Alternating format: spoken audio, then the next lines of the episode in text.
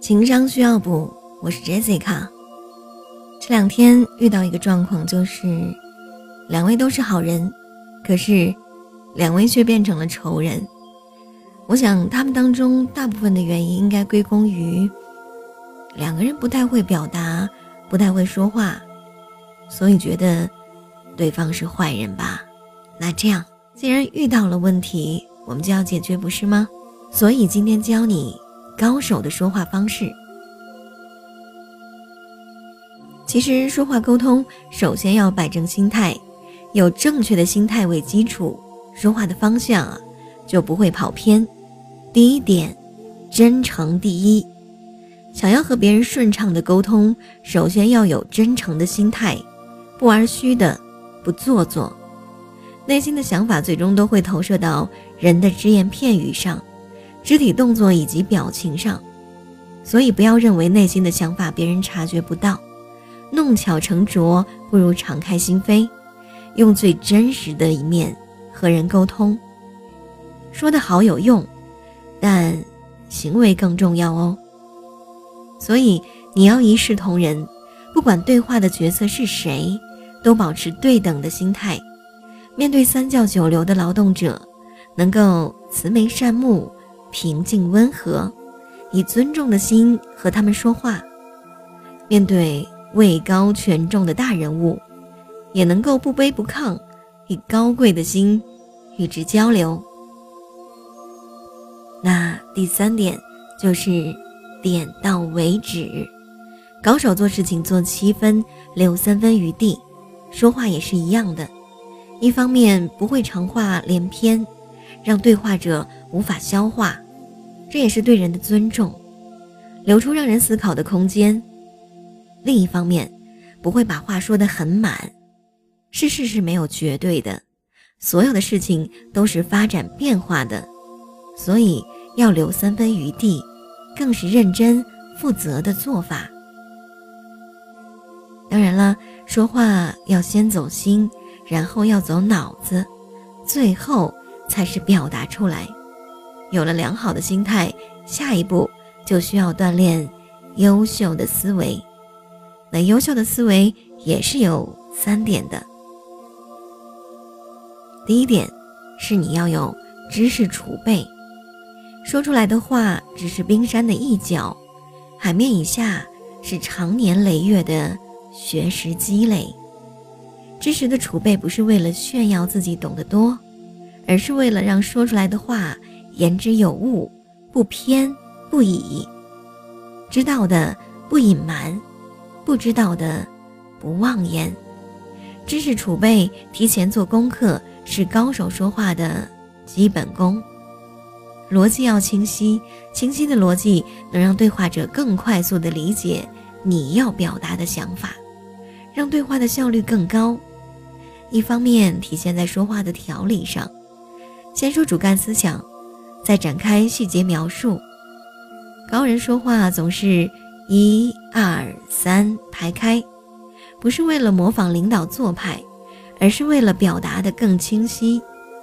另一方面，体现在说话的严谨上，说出来的话是经得起推敲的，可以自圆其说的，不会给人胡言乱语的感觉。第三，换位思考，说话之前先站在对方的角度。换位思考一下，再使用合适的方式与人交流。思考对方想要达到什么目的，思考对方能接受什么样的表达方式，思考对方能理解的知识范围，采用他能明白的词汇，能够用换位思维去说话做事，是高手与普通人在思维方式上的分水岭。好了，我们来例举一下常见的说话场景中说话的注意要点。比如说，对家人，不要以为是自己最亲最近的人，就可以放肆的耍脾气。相反，面对你一生中最重要的人、亲人的时候，反而要用最温和、最真心的方式与他们说话，与他们交流。还有对朋友，对朋友说话重点是。不要装，不要站在高人一等的角度跟朋友说话，不要把你熟悉的专业词汇挂在嘴上，有时候甚至说话糙一点，更能拉近跟朋友的关系。对领导说话要言简意赅，清晰地表达出你要说的内容。讲清楚事情之后，可以简要说一下你对利弊的分析，供领导参考。提出问题的同时，最好提供一两套解决的方案，让领导做选择题，而不是问答题。接着是对评级，要照顾对方的面子，不要越过对方的专业领域，过度指点别人的工作。要帮对方想路子，站在对方的角度考虑，他可能需要什么样的帮助，主动提供帮助。会有更多的人愿意帮助你。还有对下属哦，不要摆架子。虽然是工作关系上的上下级，但从人格角度，你跟任何人都是平等的。尊重你的下属，才能获得尊重。多表扬，多鼓励，多说一些表扬鼓励的话，能让下属的积极性更高。不要吝啬你的表扬。某种角度来说。表扬下属是你必须要承担的责任。纠错的同时要给予指导，下属做事不到位的时候，不能置之不理，也不能光骂人不教人。指出下属错误的同时，一定要给予响应的指导，否则就是对下属的不负责。对待客户。先拉近关系，不要急于推销你的业务。先拉近与对话者的关系，找到你们的利益共同点，对方才能刚听进去你说的是什么。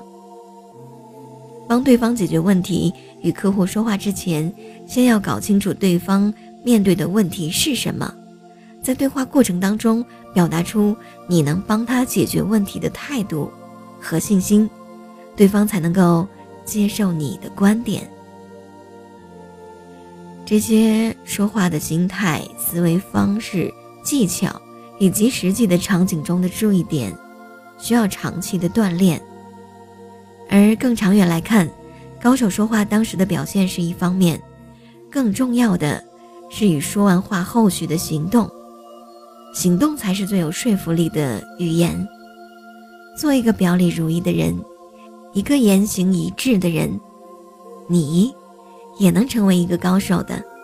加油！情商需要补，Jessica 陪你一起努力。